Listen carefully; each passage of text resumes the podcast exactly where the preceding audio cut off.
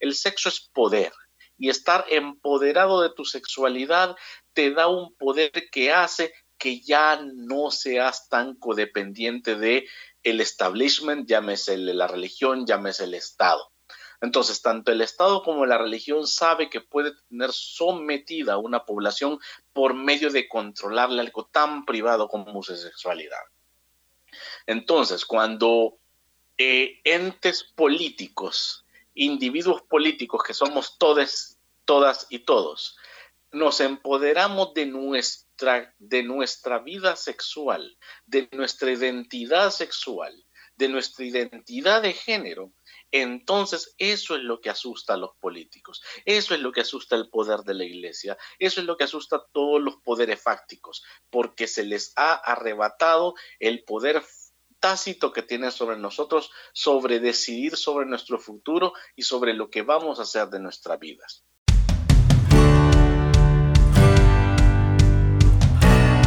Bienvenidos a un nuevo episodio de Repro Show. Yo soy Nelson Valle y entrevisto cada semana a expertos especializados en temas de cómo multiplicar el dinero, vida saludable, tener más libertad y aprovechar el tiempo con una mente positiva.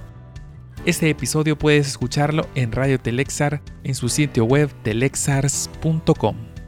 En el episodio de hoy tenemos como invitado a Nicolás Rodríguez que nos hablará del tema Viva la diversidad sexual en El Salvador, el cual con su experiencia como periodista y publicista salvadoreño con especialización en LGBTI Developers Programa en el Gay Lesbian Center de Los Ángeles, California, es corresponsal para la región centroamericana de la Conferencia Mundial VIH y representante de El Salvador para el Interpride, entidad mundial de los organizadores del Pride y director del Salvador G, portal LGBTI del país. Bienvenido al programa, Nicolás. Muchísimas gracias, es un gran gusto y un honor estar aquí con todos ustedes. Nicolás, hemos preparado este programa especial porque queremos hablar contigo de un tema que estoy seguro que este mes de junio es totalmente la fiesta, es totalmente el mes del orgullo LGBT, entonces Queremos hablar cómo está en materia este tema en El Salvador, cómo se ha ido desarrollando y también cómo va avanzando ese, ese trabajo que, que está realizando junto con, con muchas personas, muchos grupos que están pues trabajando en, esa temática. ¿Cuáles son los derechos de las personas LGBT en El Salvador? Porque mucha gente podrá decir, ¿será que existen derechos ahorita ya aprobados? No, en este momento no hay así como derechos específicamente para la población aprobados. Solo derechos tácitos que se nos violentan, pues eh, quizás a lo que habrá tal vez algún tipo de legislaciones especiales que hemos luchado por años, como el hecho de que hoy por hoy existe eh, en el Código Penal que se castigan los crímenes de odio con mayor penalidad, como así como, como son con los feminicidios. Eso se ha logrado hasta hace muy poco, hasta hace unos 3, 4 años, y Aún así el problema es de que sucede lo mismo con la ley especial de los crímenes de género a la mujer, que es difícilmente los, los jueces están sensibilizados para aplicar correctamente estas, estas leyes especiales. Pero por el momento derechos, derechos nuestros no hay. De hecho hay que aclarar que la población LGBT no está pidiendo nunca derechos especiales. Solo pedimos que tengamos acceso a lo que las demás personas en general pues tienen. Ejemplo, ahí de eso sí podemos hablar bastante, que ejemplo las mujeres trans que tienen una identidad de género distinta a la con la que nacieron biológicamente, pues a la fecha no hay una ley que les proteja que puedan en su DUI o en su identificativo, su nombre, en su DUI, eh, pues tener el nombre eh, con el que son conocidas o conocidas y eh, el género al cual viven el día a día. Entonces, realmente, y si nos vamos al pasado, pues muchas personas LGBT se les ha violentado el derecho hasta la educación y la salud solo por el hecho de ser personas LGBTI. ¿Cómo se desarrolla el trabajo y qué avances han tenido para lograr más libertad en derechos LGBT en El Salvador? Porque tengo entendido de que hay un ah, está en proceso en la sala el, lo del matrimonio igualitario, pero lo han, como le han, como se dice comúnmente, le han dado un carpetazo, pero eh, hace poco también vi una persona Provida, que también es, que ofende bastante a las personas LGBT y estaba como luchando y publicando para, para decir que le dé un carpetazo porque estábamos en plena pandemia. Entonces, ¿cómo se desarrolla ese trabajo que se va dando para que puedan haber más derechos? Fíjate que esta persona, que me imagino que son de los mismos de siempre, que del año 2006, imagínate, desde el año 2006, vienen cada tres años, cada tres años, eh, legislación tras legislación, tratando de prohibir que el matrimonio igualitario en El Salvador pudiera ser una realidad en el futuro. En el pasado, las, las personas que estaban en el movimiento LGBTI hace 12, 13 años, eh, como estaban tan concentrados en que se nos defendiera principalmente la vida, que es lo más importante, temas como el matrimonio igualitario no era un tema como en primer lugar en agenda pero al menos quienes estaban haciendo la lucha en ese entonces, al menos trataban de que no se prohibiera, porque esto, es importante. Las personas que quieren saber sobre la historia de este en encoge legislativo sobre leyes LGBT, tienen que saber que en un principio esta historia no comenzó con la población LGBT pidiendo su derecho al matrimonio y otros derechos.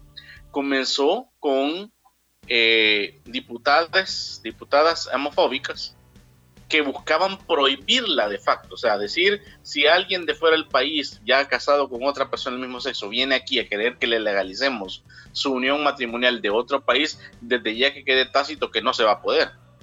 Así comenzó, o sea, desde nuestros eh, adversarios, llamémosle así, eh, vino el, el tema, ellos fueron quienes lo llevaron a la palestra. Y por muchos años la población lo que hizo fue detener, detener esa prohibición Ahora, obviamente, en los últimos años, cuando ya hay una nueva generación de activistas en las que yo me incluyo, este, eh, pues entendíamos de que los derechos, todos teníamos derecho a pedir todos nuestros derechos, incluyendo los derechos civiles y legales que podemos tener.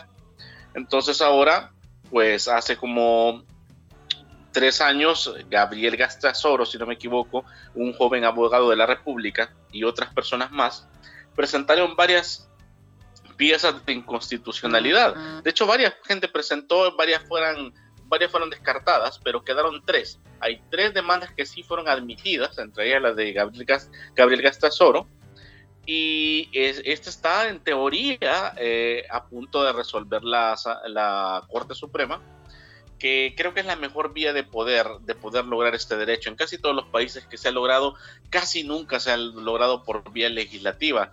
De hecho, la que se acaba de aprobar en Centroamérica, en Costa Rica, la, Asamblea Legislativa del Congreso no fueron quienes aprobaron esto, sino que fue un fallo de la Corte quien dijo, este, pues tienen hasta tal fecha para legislar y si no legislan hasta esta fecha sobre este tema, pues automáticamente de facto ya podrán casarse las personas del mismo sexo. Respondiendo ya propiamente a tu pregunta, pues que quienes hacen este trabajo son las ONGs. Nosotros como medio de comunicación lo que hacemos es replicar y difundir todo lo que las ONGs están haciendo. Y el trabajo que las ONGs están haciendo, los retos, depende de la época, son más, son más difíciles. Ejemplo, en este momento de pandemia, en este momento de COVID-19 y de las crisis climáticas que estamos viviendo, el trabajo de, de, las organizaciones LGBT ahora no solo es velar porque se cumplan los derechos normalmente de la población LGBTI, sino que también velar todas las vulneraciones que están teniendo las personas en esta situación. Ejemplo, desde la persona trans confinada eh, en, estos centros de, de, prevención o estos centros de contención, hasta personas que, ejemplo, pueden estar viviendo con VIH y por la pandemia no se le ha llevado a tiempo el medicamento que tienen que tomar su pastilla diaria. Cuestiones así y siempre con lo mismo de los temas que son constantes, el acceso a la salud, el acceso a la justicia y el acceso a la educación. Hace unos minutos me estabas eh, mencionando de gente que ha sido perseguida homofóbicamente eh, porque se han dado diferentes casos, así como lo mencionabas, que también en los derechos de género en la mujer también se dan persecuciones homofóbicas. ¿Cómo es la, la persecución que vive la comunidad en El Salvador y qué casos no son públicos o comunicados a la sociedad? Imagínate que solo en este año ya van cuatro asesinatos de mujeres trans y este fin de semana reciente asesinaron a un hombre gay en la zona rosa y la noticia no pasó a más Y si tú le preguntas a los actuales, a las actuales autoridades, eh, no, no están llevando ni siquiera un registro de los asesinatos por crímenes de odio, por lo menos en no le voy a echar flores a, las administraciones públicas anteriores, pero al menos mencionar que las cosas buenas que sí hicieron es que por lo menos llevaban un índice, un registro y buscaban pues, visibilizar las situaciones de la población LGBT. En la administración estatal actual del Ejecutivo no parece haber un interés en este tipo de temas. Por lo mismo que le digo de que, ejemplo, no, no se lleva un registro oficial Ejemplo, ahorita sí vamos a ver las, las, eh, los registros de las personas fallecidas por COVID o que están, eh, que tienen, son portadoras del COVID, va a tener solo registros de hombres, mujeres, pero no se habla de las personas LGBT. Dentro de la comunidad sabemos que pues que es una comunidad bastante diversa, pues, pero ¿existe discriminación dentro de la población? ¿O es una ¿Dentro comunidad? De la misma población? Ajá, o es, o es una población meramente unida. Fíjese que en primer lugar nos gusta ocupar la palabra población. Comunidad lo utilizábamos, pero hoy utilizamos más población porque somos parte de la población de todo el país y hay una población que es LGBTI. Ahora, cuando usted me menciona el tema de si es una comunidad o una población unida, antes de hablar de eso tenemos que irnos más atrás, que es en una sociedad heterosexista, hegemónica, patriarcal, misógina, eh, cisnormativa, terrible. Es muy, es muy difícil para, para eh, como personas, para miembros de una población LGBT, tener una natural adherencia a formar comunidad, a formar, eh, como digamos, grupos de apoyo, porque el trabajo interiorización, el trabajo de, de autoestima, el trabajo de autocuido que cada persona tiene que realizar, originalmente lo empieza en el silencio. ¿Me entienden? Entonces, no es que, como ejemplo, como en otras, en otras poblaciones, ejemplo, si hablamos de poblaciones étnicas, como decir afrodescendentes o poblaciones latinas en, en, en migrantes en otros países, la misma etnia, la misma situación hace que todos se busquen juntos y formen comunidades y guetos y salgan adelante. Pero en el caso específico de que en todo nuestro país estamos cisnormados, heteronormados, es como que si las personas LGBT tuvieran que desde su desde su aislamiento personal en sus casas, en sus paredes, tener que empoderarse por su cuenta y dar ese gran paso de poder hacer comunidad, incidencia colectiva con otras, obviamente si venimos de distintos contextos, de distintas realidades y vivencias, va a ser eh, en un inicio complicado pues eh, comenzar a caminar juntos aclaro esto por lo mismo que yo sé que su pregunta es en base a que hay gente que dice, es que ni entre ellos se, apoyan o opinan distinto. Claro, obviamente somos una diversidad y vamos a opinar distinto dentro de la misma comunidad porque todos venimos de distintos contextos. Y es hasta que tenemos una maduración mental, una maduración como comunidad, que vamos haciendo estos esfuerzos colectivos que yo sí creo que ya los estamos dando desde hace bastantes años. Mencione tres cosas que personalmente quisiera trabajar y aprobar en El Salvador en materia legal de los derechos. En primer lugar, que se aprobara una ley del nombre para que las compañeras trans tuvieran el derecho de que su, en su DUI aparezca el género en el que ellas pues viven el día a día y así no tengan que vivir el calvario diario que tienen que vivir hasta para tener que identificarse como personas. Lo segundo sería, yo quisiera que existiera una ley o una forma de protección a, las personas LGBT, sobre todo jóvenes, en las instituciones públicas y en las instituciones de salud y las de educación, en las que se les respetara su crecimiento integral como personas LGBT y no se les quiera someter a, terapias de conversión o a presiones socioculturales o hasta religiosas. Y lo tercero, pero no menos importante, obviamente para personas LGBT de, digamos que ya estamos algo creciditos, que ya hemos hecho un patrimonio con nuestras parejas a lo largo de los años, pues tener la ventaja de tener las protecciones civiles que brinda el matrimonio igualitario para poder proteger los bienes mancomunados que tenemos juntos y también pues las protecciones de ley propias que gozan las parejas heterosexuales, aun si no se han casado, pero viven bajo un mismo techo. ¿Cómo camina la aprobación del matrimonio igualitario en El Salvador? Estábamos hablando hace poco, de medio lo mencioné, de, que hace poco lo tenía la sala como queriéndolo hablar, pero, pero ¿cómo, va, ¿cómo está este proceso actualmente? Originalmente llevaba, que, pensaría yo que unos 16, 16 o 15 años de lucha de manera legislativa. Al ver que de manera legislativa, lejos de hacer haber un avance, nos tomaban como moneda, moneda prendaria para juego político, decidimos mejor que personas específicas como las que mencioné, eh, como Gabriel Gastesoro, como Asociación Entre Amigos, si no me equivoco, Bessie Ríos también presentó una pieza en conjunto con Carla Velar, este, irnos por la vía de la de la Corte Suprema de Justicia, sobre todo sobre la sala constitucional. El avance ha sido que por lo menos han dicho vamos a dar dictamen. Hemos admitido tres demandas y vamos a dar un dictamen. Ahora, fíjese, en octubre del año pasado, septiembre-octubre del año pasado, dice la sala que va a dar un dictamen pronto.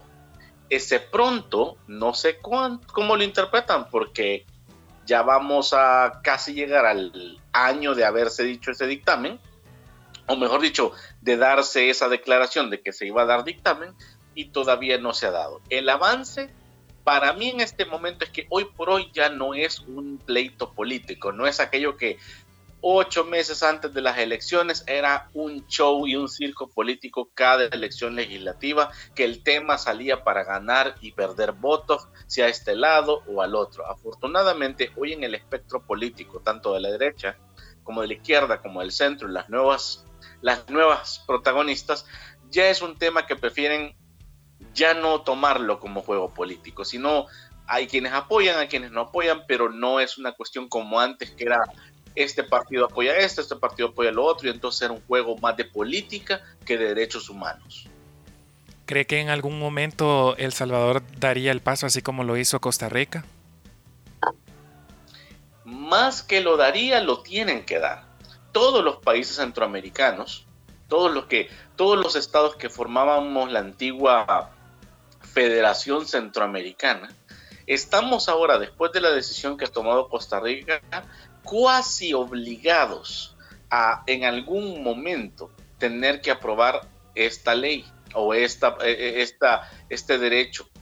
Porque como país, como país centroamericano, el hecho que un país eh, ya lo haya hecho, complica en muchos aspectos el hecho de que solo ese país lo tenga y los demás no. De hecho, estamos literalmente rodeados. México ya lo aprobó, Costa Rica ya lo aprobó. A nivel de región son poquísimos los países. Usted mire en el mapa, si usted encendiera con una luz el mapa de América con todos los países que ya aprobaron legislaturas eh, para el matrimonio, se va a dar cuenta que solo son siete los países, siete, siete ocho los países latinoamericanos de habla latina que no han aprobado esto. Entonces cada vez se va a volver más complicado a nivel de Cancillería, a nivel de acuerdos internacionales, a nivel de ponerse de acuerdo de protocolos, de entendimientos internacionales, si estos países no entran en la misma, en el mismo son de que el matrimonio es un derecho que no se le puede negar a las personas independientemente de su orientación sexual e identidad de género. Y quiero aclarar algo más. De hecho, la misma constitución del Salvador, la vigente, la actual, dice en su artículo 3 que no puede haber restricción de derechos basados, entre otras cosas, en el sexo. O sea, que, que un hombre no se pueda casar con otro hombre es, eso que no se puede hacer es algo inconstitucional hoy por hoy en la República del Salvador.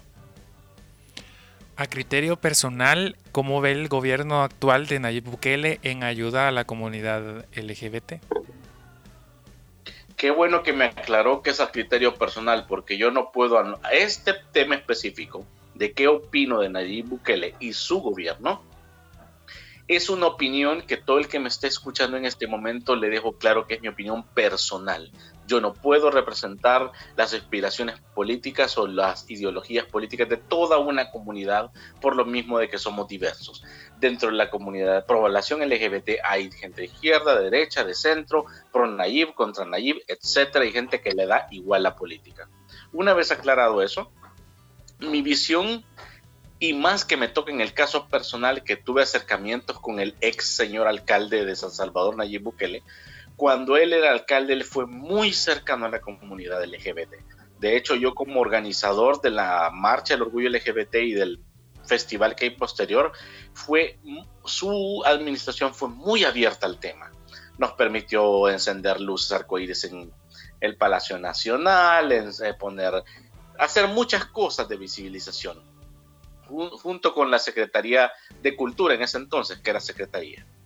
Entonces, para mí es una un cierto tristeza ver cómo el discurso fue cambiando a que era un discurso que apoyaba a la población a un discurso de que si bien no acusa a la población, si bien no hablan mal de la población, es, es un discurso que no, no está en su discurso. Esa es la palabra. Ese, creo que es la mejor forma respetuosa de decir qué es lo que pasa con el gobierno actual. Hay un silencio en el tema. Tanto así que estamos a un año y días de la administración Bukele y la primera vez que se dijo la palabra LGBT eh, en boca de un funcionario público fue en boca de Suecia Callejas hace tres días en la última en el último eh, llamado nacional que hizo el presidente donde estaba con todos sus ministros. Imagínense que ha pasado un año para que oficialmente un personero del Estado dijera tan siquiera la palabra LGBT. Entonces hay una invisibilización que el problema de la invisibilización es que si hay esta invisibilidad o esta neutralidad, si usted la quiere llamar así, como decía el ganador de los derechos humanos Desmond Tutu, decía, si usted se considera neutral, usted está del lado del opresor. Entonces, el problema de la neutralidad es que, ejemplo, antes existía una dirección de diversidad sexual donde por lo menos se podía ir a denunciar a un, a un funcionario público homofóbico. Hoy no se puede porque esa dirección de diversidad sexual ya no existe. Se le trasladó al Ministerio de Cultura y el Ministerio de Cultura, específicamente en el tema LGBTI, no ha hecho pues mucho, de hecho prácticamente nada, vamos a decirlo. Si ha hecho algo ha sido bien bien tibio. Eso es lo que decirlo, es bien tibio. Entonces, tenemos a un, si no me equivoco, el ministro, no sé si la palabra es jefe, o ministro Anliker, que está encargado de CEPA, eh, la semana pasada, en Twitter comenzó a atacar a varios de sus enemigos eh, ideológicos políticos y utilizaba chistes homofóbicos, utilizaba la homofobia para hacer mofa política. Eso hace un año, hace dos años, había mecanismos para denunciarlo y para ponerle sanciones a un, a un funcionario público. Hoy ya no existen esos protocolos. Eso es lo que yo pienso. Avance, no creo que ha habido. Retroceso, no podría decirlo concretamente, pero sí silenciamiento, desaparición del tema en la palestra pública. Eso es lo que podría decir yo y obviamente eso me tiene muy, muy decepcionado. Sí, porque antes en la administración anterior tenían, creo que tenían unas carteras dentro de la Secretaría de Inclusión Social, si no me equivoco, y después fue como las eliminó, dijo él, y, los pasaron a, a la Secretaría o ahora Ministerio de Cultura. Así es, mire, yo le voy a ser sincero a mí las administraciones anteriores tampoco son santos de mi devoción. Tuvieron muchísimas carencias, como todos los, todas las administraciones que han habido en los últimos, ¿qué? 50 años de mi país. Pero lo que le puedo decir es que por lo menos, al menos en el tema LGBT, no había avance, había al menos un, se mencionaba el tema, había una institucionalización del tema. Eso ayudaba, eso le daba el poder, el, en buen salvadoreño, envalentonaba a la persona de a pie LGBT a que si algún funcionario público, ya sea de un ministro hasta un soldado o un policía que en la calle le maltratara, envalentonaba a la persona a decir, mire, el gobierno en el poder en este momento respalda a nuestra población, no me violente. Pero ahora, ¿qué puede decir uno?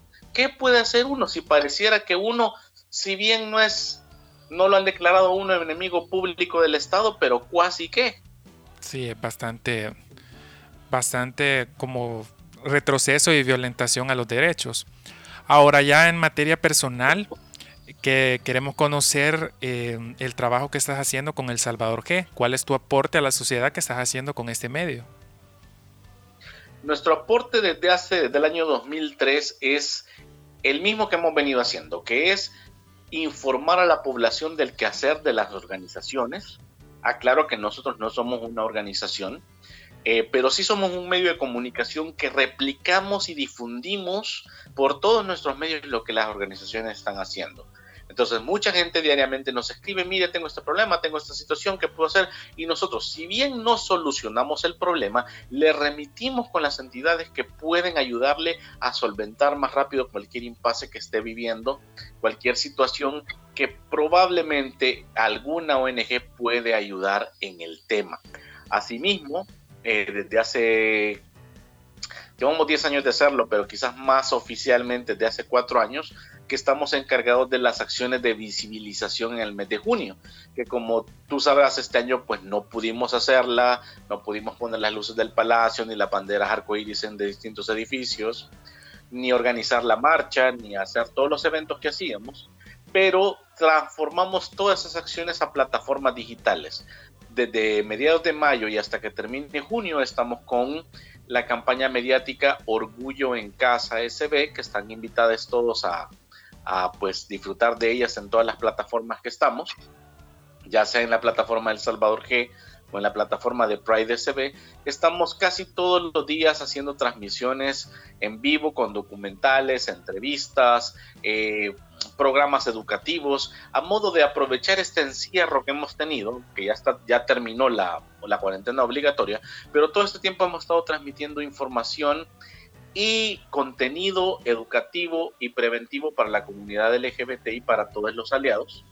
Y a final de este mes, el día que hubiera sido la marcha o el fin de semana que hubiera sido la marcha, vamos a transmitir un maratón de todo lo que hemos venido transmitiendo todas estas semanas y también vamos a transmitir eh, lo que se le ha denominado el Global Pride, que es que las organizaciones mundiales del Pride eh, se han unido para hacer una transmisión de más de 24 horas. Nosotros la vamos a estar retransmitiendo porque como en su mayoría va a ser en inglés, pues vamos a estar ayudando con la traducción. Y luego el 28 de junio vamos a tener pues nuestra propia versión nacional de Orgullo en Casa, que van a ser más de 18 horas de transmisión con información, con este, participación del público. El público nos está mandando muchos videos y si usted es de la población LGBTI o es una persona heterosexual aliada y quiere mandar un mensaje de apoyo a la comunidad LGBT, pueden mandarlo también a nosotros, a nuestras redes sociales. Ahí estamos informando de qué manera es la correcta de enviar tu aporte en video. Y es esta manera de que mostremos nuestros colores, si bien no podemos hacerlo en la calle, esta vez lo estamos haciendo desde las redes a llenar de color, de colorido, de alegría, de diversidad nuestra, nuestro mes. ¿Y por qué? Como decía alguien por ahí, alguien que nos detesta bastante, una de estas personas que escriben los periódicos, que me, dijo una vez personalmente, ¿y por qué celebran? ¿Qué, qué, tienen que celebrar? Y yo, en resumen, lo que le dije es, celebramos que a pesar de que existen personas como usted que nos quiere ver tres metros bajo, bajo el suelo, estamos aquí, no nos vamos, estamos presentes coloreamos el mundo y somos parte de esta diversidad y no nos vamos, sino que nos quedamos. Es excelente el trabajo que hacen, más que todo en este mes de junio, porque eh, se celebra el, orgullo. También eh, tengo entendido que es en base a un em, algún es un evento histórico que pasó en San Francisco, ¿verdad?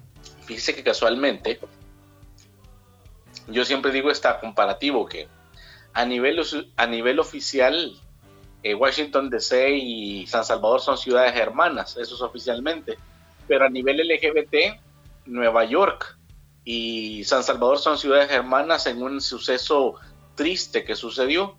Y es que así como en Estados Unidos comenzó la lucha por los derechos LGBT, porque un 28 de junio, una madrugada del 28 de junio, en un bar eh, llamado Stonewall, en un viejo barrio que era peligroso, por cierto, ese barrio en ese entonces, que se llamaba Greenwich Village, que estaba en Nueva York, eh, la policía llegaba a constantemente a acosar a los clientes, a los clientes gays, lesbianas y bisexuales que se reunían en esos bares que dicho sea de, de, paso, eran bares clandestinos. Y eran clandestinos porque en Nueva York existía la ley que si usted era homosexual estaba penado por la ley que alguien le vendiera una cerveza o un trago.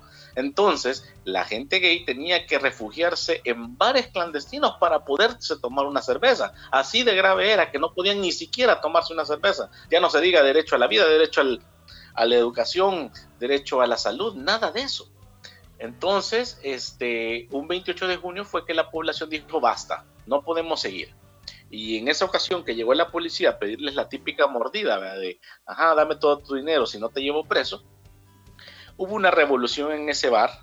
Eh, la gente se cansó y empezó a, a echar para afuera los policías. La gente que estaba afuera también comenzó a fustigarles también y de repente se hizo lo que se le conoce históricamente como los disturbios de Stonewall, porque eran cuadras y cuadras de peleas y de disturbios que habían, que al día siguiente pues salió en todas las noticias y dijeron los gays despertaron, los gays comenzaron a exigir sus derechos.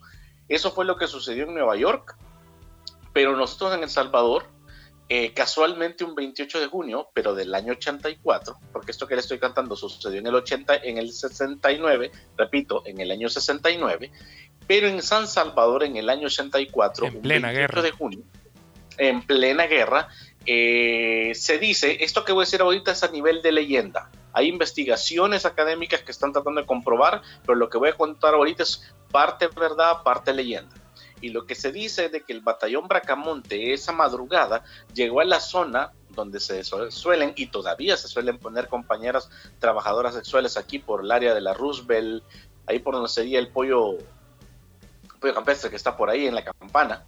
Eh, más abajito creo que se ponen actualmente las personas trabajadoras sexuales, pero en ese entonces, en los 80, era ahí cabal sobre la Roosevelt había más de 12 trabajadoras sexuales travestis y transgénero.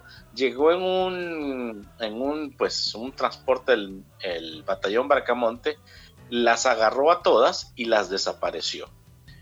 Algunas de ellas fueron encontradas sus cuerpos eh, mutilados, torturados allá por el área del playón. Y entonces, cuando años después comienzan los primeros activistas a luchar por los derechos LGBTI, entre ellos la pionera Asociación Entre Amigos, que nació en el año 94. Tres años después, al año 97, hacen ellos la primera marcha y la hacen un 28 de junio, conmemorando lo que pasó eh, a las mujeres trans de la década de los 80 y obviamente también recordando lo que sucedió en Estados Unidos en el año 69. Y es ahí cuando comienza la historia de nuestra marcha, que este año hubiera cumplido su edición número 24. Todavía estamos esperando a ver si las condiciones de salud lo permiten de poder hacer nuestra marcha a finales del año, pero si no se puede, pues simplemente se posterga porque es más importante cuidar la salud, ¿no? O sea, no podemos no podemos exponer a la población a que salgamos a marchar y a reivindicar nuestros derechos si eso va a poner en, grave riesgo eh, a las personas con esta pandemia del COVID-19.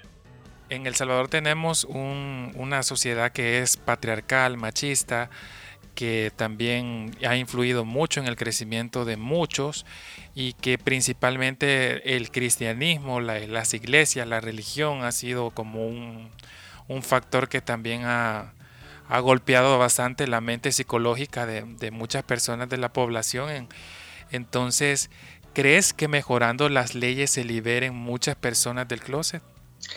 Fíjese que las leyes lo que ayudan es para lo mismo que le mencionaba más temprano cuando habían instituciones pro LGBT en el Estado. Le dan como el endoso o la valentía extra a los ciudadanos LGBT a sentirse más acuerpados. Porque el cambio mental, ese cambio de cada persona, de cada individuo de la sociedad, viene dado por la convivencia, por la armonía que se puede dar en la sociedad cuando ésta se abre los ojos a la diversidad. Una cosa, usted mencionaba el tema de la religión, que tiene mucho que ver un poco con el tema de la política, pero con el tema de la religión es que acuérdese que el sexo, el sexo es poder y estar empoderado de tu sexualidad te da un poder que hace que ya no seas tan codependiente de el establishment, llámese la religión, llámese el Estado. Entonces, tanto el Estado como la religión sabe que puede tener sometida a una población por medio de controlarle algo tan privado como su sexualidad. Entonces, cuando eh, entes políticos, individuos políticos que somos todos, todas y todos, nos empoderamos de nuestra, de nuestra vida sexual, de nuestra identidad sexual, de nuestra identidad de género, entonces eso es lo que asusta a los políticos, eso es lo que asusta el poder de la iglesia, eso es lo que asusta a todos los poderes fácticos, porque se les ha arrebatado el poder tácito que tienen sobre nosotros, sobre decidir sobre nuestro futuro y sobre lo que vamos a hacer de nuestras vidas. Entonces, al aprobarse leyes, lo que se hace es que todas estas personas LGBT, no importa en qué parte del país estén, si saben que existe una ley que les protege, si saben que hay algo que dice, no, esto no es anormal, esto es tan normal como usted, como yo, como todos, y simplemente esto es parte de la diversidad, esto empodera.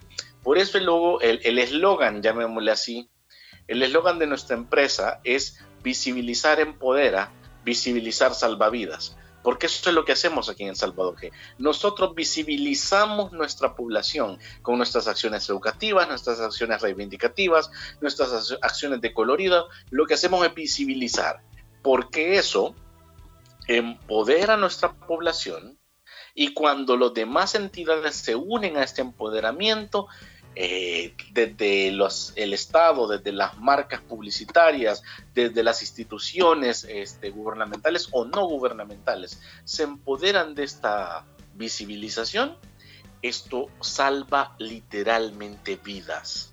Eso, y yo, yo solo pongo este ejemplo, y es el mejor ejemplo que puedo dar en este momento.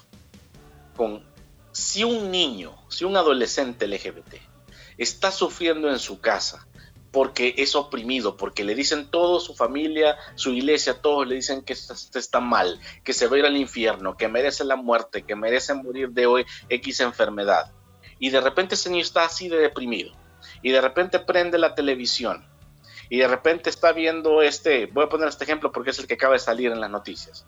Ve, en su niñez está viendo televisión y mira, o en su adolescencia, y de repente ve este canal Nickelodeon y de repente ve que Nickelodeon está celebrando el mes de la diversidad con sus caricaturas. Entonces este niño dice, ah, ok. Quiere decir que si un canal de televisión tan grande como este, que tiene tantas caricaturas, celebra la diversidad que yo soy, entonces, lo que me está diciendo la gente que me ataca, que me daña, que me dice que soy lo peor, no es la única opinión, no es la única, entre comillas, verdad. Hay otras verdades y esa va a ser mi verdad. Eso es lo que hacemos nosotros cuando pintamos el paso arcoíris allá por Metrocentro, cuando ponemos las luces arcoíris en el Palacio Nacional o cuando salimos en la marcha. Es que quienes nos miran, alguien nos está mirando, alguien nos mira y va a decir, ok, no estoy solo, no estoy sola, no estoy sole. Somos muchos, somos muchas y tenemos los mismos derechos que todos y todas.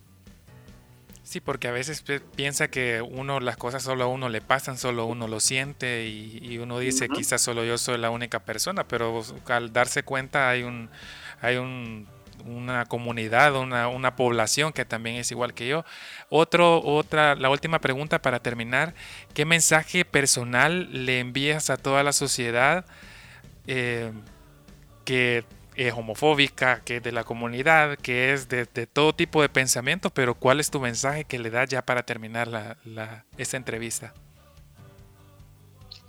Fíjese que si, si este es un mensaje para la población en general, eh, yo podría decir muchas cosas, pero quizás la reflexión más profunda que yo puedo hacer es una reflexión que hacía un escritor que le soy sincero que no recuerdo el nombre, Pero en el tiempo de la Segunda Guerra Mundial, él hizo una reflexión que decía, vinieron por los judíos y como yo no era judío no hice nada. Vinieron después por los eh, socialistas y como yo no era socialista no hice nada. Vinieron después por los eh, protestantes y como yo no era protestante tampoco hice nada. Cuando al fin vinieron por mí, ya no hubo quien pudiera gritar o defenderme a mí porque ya todos se lo habían llevado. Esa es la reflexión que yo le hago a las personas heterosexuales. Que hay que ser empáticos con otras poblaciones, con otras realidades, con otras vivencias. Porque si en esta sociedad globalizada, hiperconectada en la que vivimos, no somos empáticos y no apoyamos las otras comunidades, los otros pensamientos, entonces cuando a usted le toque que a usted lo priman, que a usted se lo lleven, como dice este ejemplo del tiempo de los nazis, no va a haber quien defienda por usted porque usted no lo hizo por los demás. Somos un solo país llamado El Salvador y somos una sola región llamada Centroamérica y somos una sola raza que es la raza humana, que ni siquiera existen comprobado científicamente que no hay razas por color, esas son etnias, pero raza como tal solo existe una, es la Homo sapiens y somos una gran diversidad. Mi llamado para usted que me está escuchando, si es padre, madre, hijo, hija, primo, prima, quien sea, alguien en su familia es LGBT, alguien de los suyos bajo ese techo es LGBT. Y la única forma de que esa persona salga adelante sin tanto trauma, tanta complicación es que usted le apoye. Está comprobado socialmente que una persona LGBT que es apoyada por su familia tiene más capacidades para salir adelante en un mundo heterosexista patriarcal del gran problema que tienen que vivir desde su niñez las personas que no son apoyadas por su familia. Ese es mi mensaje. Apoye a la población LGBT, porque de hecho nosotros a usted, nosotros a usted, persona heterosexual, le estamos apoyando, le apoyamos en, en defender sus derechos sexuales y reproductivos. En ReproShow siempre hacemos una pregunta sorpresa. La pregunta sorpresa para ti es, si tuvieras todo el cielo para escribir un mensaje y que en todo el mundo lo viera, ¿qué escribirías?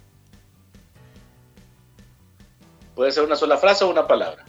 Puede ser una palabra o una frase. Cualquiera de las dos. Conócete a ti mismo. Ese sería mi mensaje. Pero, ¿qué, qué, qué, tendría que aprender la gente con ese mensaje?